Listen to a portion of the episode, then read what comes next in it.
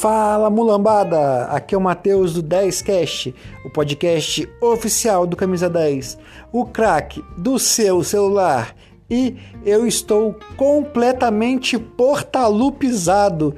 Que que é isso, minha gente?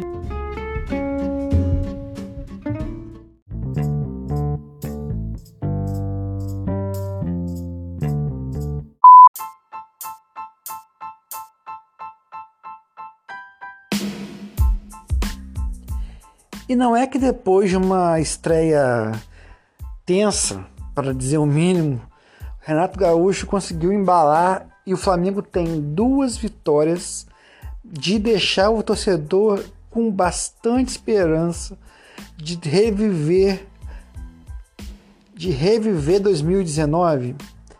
As, as vitórias no, contra o Bahia no domingo e hoje contra o Defesa e Justiça, olha, foram de manual praticamente tomar gol, né? Diego Alves errou, entregou o ouro pro atacante adversário e o gol foi totalmente é, tem que ser atribuído a ele, né?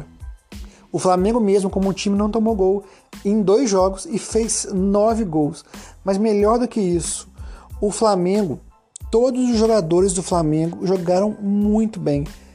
Com essas, algumas poucas exceções, como o Isla hoje não foi tão bem, o Gabigol jogou mais apagado, né? Foi mais apagado. Mas assim, boa parte do time, tanto no domingo quanto hoje, jogaram muito bem, atuações perfeitas assim. Inclusive o nosso grande ídolo, o gigante Michael e o Vitinho também que entrou muito bem hoje, claro, com o jogo já decidido, né? Fez os gols assim com a defesa bem aberta do, do Defesa e Justiça. Mas assim, ó, foram animadoras. Eu fui bastante crítico do, do, do Renato Gaúcho, todo mundo sabe, tá gravado no episódio quando eu falei do, da, da chegada dele. Não queria, eu acho que não combina mais, já, já combinou no passado, mas não combina mais com o Flamengo. Não tem nada a ver. Mas, e também disse, eu também disse que queria quebrar a cara. E tô feliz porque eu estou quebrando a cara. O Flamengo tá jogando muito. Foram só dois jogos. Mas nesses dois jogos o Flamengo jogou muito duas goleadas, né? Não eram times, grandes times, mas eram jogos de Brasileirão e Libertadores. Não é qualquer coisa. E o Bahia tá, estava acima do Flamengo no Brasileiro. E oitavas de final da Libertadores, qualquer time, nenhum time é porcaria, né? Vamos, é, temos de convir, né? E assim, foi legal também pela volta da torcida hoje, né? Depois de mais de um ano sem torcida, o Mengão reencontrou Ainda pouco, mas foi legal ouvir gritos, ouvir o termômetro da galera, né? Quando, segundo o repórter da Fox, a torcida aplaudiu o Michael, coisa que não acontecia antes, né? Bem legal, foi, foi um jogo assim, bem legal. Deu prazer de ver, tanto hoje quanto o jogo de domingo. Então, assim, tô muito esperançoso, tô feliz de ver um bom futebol no Flamengo. Esse bom futebol existia em alguns momentos com o Rogério Ceni por isso que eu defendia ele. Mas tá assim, tá constante. Depois do primeiro jogo da quarta-feira, que foi péssimo, contra Defesa e Justiça, os dois jogos seguintes foram de manual. Para não deixar nada perder pro Flamengo do Jesus, né? Então, assim, isso não é pouca coisa. A torcida do Flamengo é viúva do Jesus e esses dois jogos deixou a gente com, com um gostinho na boca de que o bom futebol tá voltando, né, pessoal?